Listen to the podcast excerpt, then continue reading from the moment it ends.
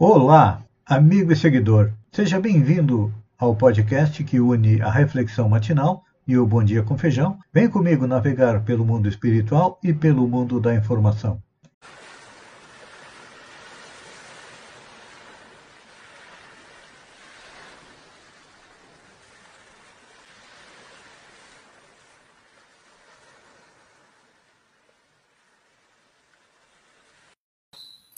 Olá, amigo e seguidor. Seja bem-vindo à nossa live diária da Reflexão Matinal, onde eu e você vamos em direção ao nosso coração para lá, como jardineiros espirituais, levar templos às nossas virtudes, fazendo com que elas cresçam, floresçam, frutifiquem e nos alimentem para continuar na caminhada longa e difícil em busca da felicidade Todos nós temos algumas virtudes. Um pouquinho de humildade, um pouco menos de sobriedade, eventualmente somos sensatos. Algumas vezes somos generosos, compreensivos, tolerantes. Está difícil ter tolerância. Então, é um exercício diário, porque além das virtudes, ah, nós ainda temos os nossos defeitos e os nossos vícios. O orgulho, o egoísmo são os dois principais. Nós também temos um pouco de inveja. Quem não tem ciúme? Da família, da esposa, do seu celular, do seu carro. É. Agressividade, bastante nos dias atuais, não tem? Pois é. Estamos sempre quase sempre sendo agressivos, intolerantes, impacientes. Tudo isso são as pedras do nosso caminho que nós temos que retirar. Então, vamos arregaçar as mangas e seguir em frente, porque estamos a caminho de nos transformar no homem de bem. E o homem de bem e aquele que pratica a lei de Deus, que todos nós já conhecemos, são os dez mandamentos, as dez leis morais, mas que também compreende a vida espiritual, que é a vida verdadeira. Nós estamos provisoriamente aqui no corpo para aprender, para evoluir, então vamos preparar, preparar a nossa bagagem para retornar à pátria espiritual. E a nossa reflexão de hoje é a respeito de uma frase do evangelista Lucas que diz: Mas se aquele servo disser consigo mesmo, meu senhor tarda em vir, e passar a espancar os criados e as criadas, a comer e a beber e embriagar-se, como se o senhor não fosse mais aparecer na casa? Pois é. Que tipo de pessoas são essas? E olha, tem muita gente assim. São pessoas cansadas de esperar pelas promessas da fé e desanda na incredulidade. É. Muitas vezes, de uma maneira equivocada, acredita que é inútil uma crença religiosa, pode ser a herdou dos seus pais, ou uma outra que tenha ido em busca de consolo, de esclarecimento, fica desencantado e se rende aos vícios e aos prazeres, porque o mundo pede, consuma, aproveite, beba, fume. Alguns dizem, não, use essa droga aqui que vai ajudando a esquecer os problemas. E aí, nos esquecemos da parte mais importante que é que vamos retornar à pátria espiritual e chafurdamos na lama. E aí, quando a gente se revira na lama, o que, que acontece? Tem que tomar um banho, tem que usar uma roupa limpa. E isso acontece com o nosso espírito. Por quê? Cheio de lama, em virtude dos vícios e defeitos que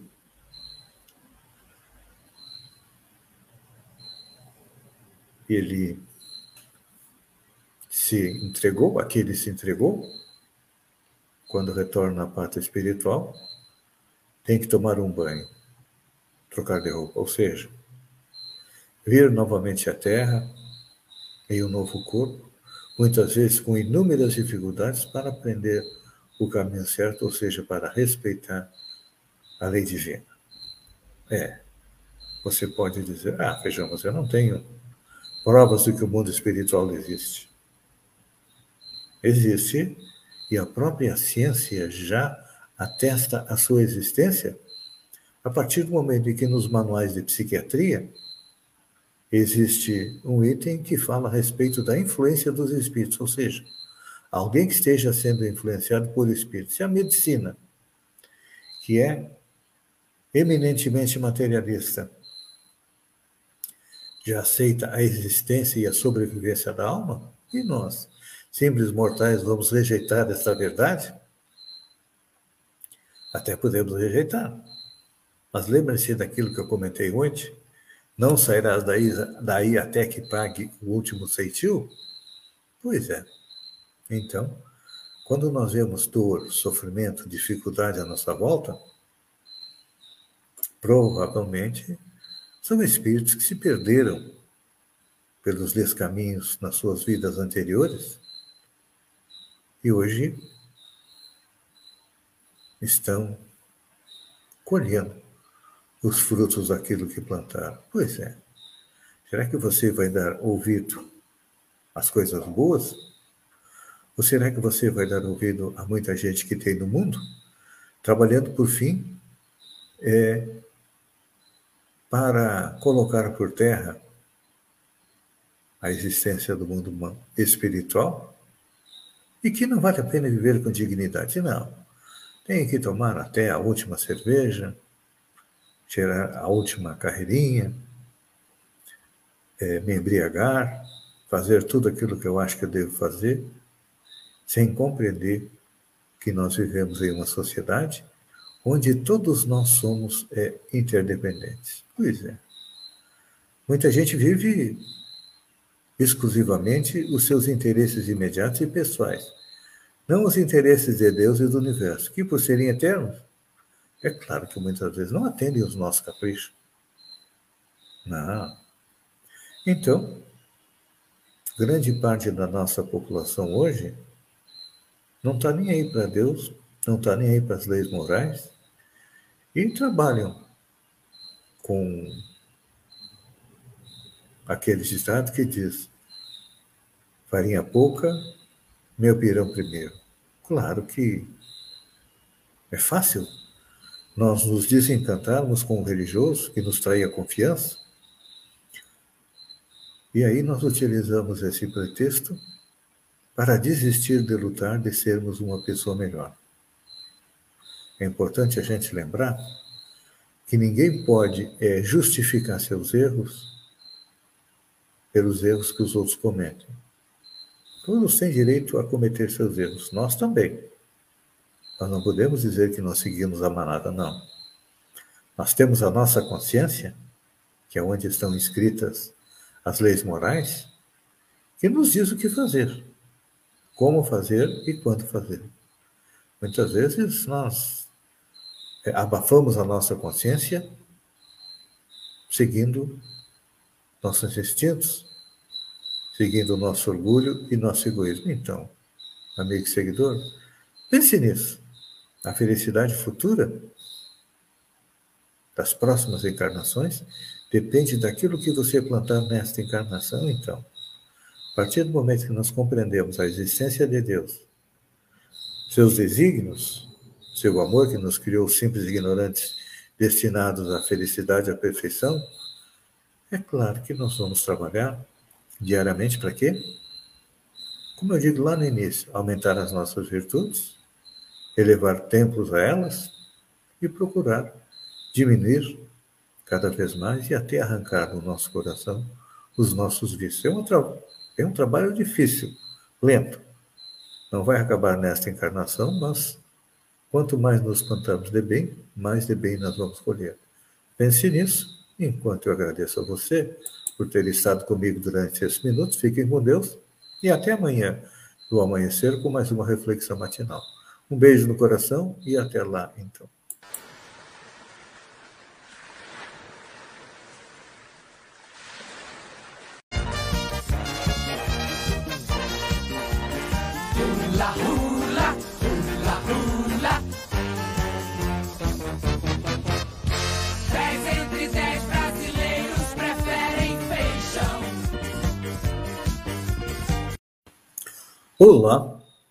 amigo e seguidor. Seja bem-vindo à nossa live do Bom Dia com Feijão, onde eu convido você, vem comigo, vem navegar pelo mundo da informação com as notícias da região, Santa Catarina, do Brasil e também do mundo. Começamos com Sombrio, dança das cadeiras na Câmara de Vereadores. Pois é. Em lugar de Jonas Dávila, que vai para a Secretaria de Agricultura e supervisionar a Secretaria de Obras, um supersecretário, assumiu o suplente Joel Silveira, que também é do MDB. Na Câmara também sai Cristian Luquina, com a volta de Rafael dos Santos, que deixou a Secretaria de Saúde. Shopping Atacado Prime está preparando o lançamento para o dia 6 de março da sua coleção Inverno 2022. Para tanto, entre 23 de fevereiro e 5 de março, não haverá expediente externo, ou seja, só expediente interno. Está marcado para o dia 18 de 2 a posse do novo presidente da Associação dos Municípios do Extremo Sul Catarinense, Agenor Bialva, prefeito de Timbé do Sul, também tomam posse a diretoria executiva e o conselho fiscal. Janeiro mortal. É, o Brasil teve o janeiro mais mortal da série histórica, iniciada em 2013, de acordo com dados do portal da Transparência do Registro Civil da ARPEM. Mais de 144 mil pessoas morreram no último mês. O número representa um aumento de 5% em relação ao primeiro mês de 2021 que já havia tido um acréscimo de 22% em relação ao mesmo período de 2020, ou seja, pré-pandemia. Um dos dados que mais chamaram a atenção foi um aumento de 70% das mortes causadas por pneumonia. Foram 21.718 óbitos em decorrência da doença em janeiro deste ano, frente a 12.745 em janeiro do ano passado. A pneumonia é um pós-Covid, que tem levado aí muita gente para a pátria espiritual. E realmente a gente percebe, análise feita no número de mortes, que cresceu os óbitos por AVC em 20% e 17% é, das causas cardiovasculares, ou seja, são os riscos que as pessoas têm já de saúde que acabam auxiliando a retornar à pátria espiritual após serem infectadas é, por Covid. Hoje eu faço uma homenagem póstuma ao Arnaldo Jabor, cineasta e jornalista, que muitas vezes eu me espelho nas suas críticas mordazes. Notícia boa, olha só. Caminhoneiro bolsonarista Zé Trovão tem prisão domiciliar é, revogada. A prisão domiciliar do caminhoneiro bolsonarista Zé Trovão foi revogada nesta segunda-feira pelo ministro do Supremo Tribunal Federal, Alexandre de Moraes.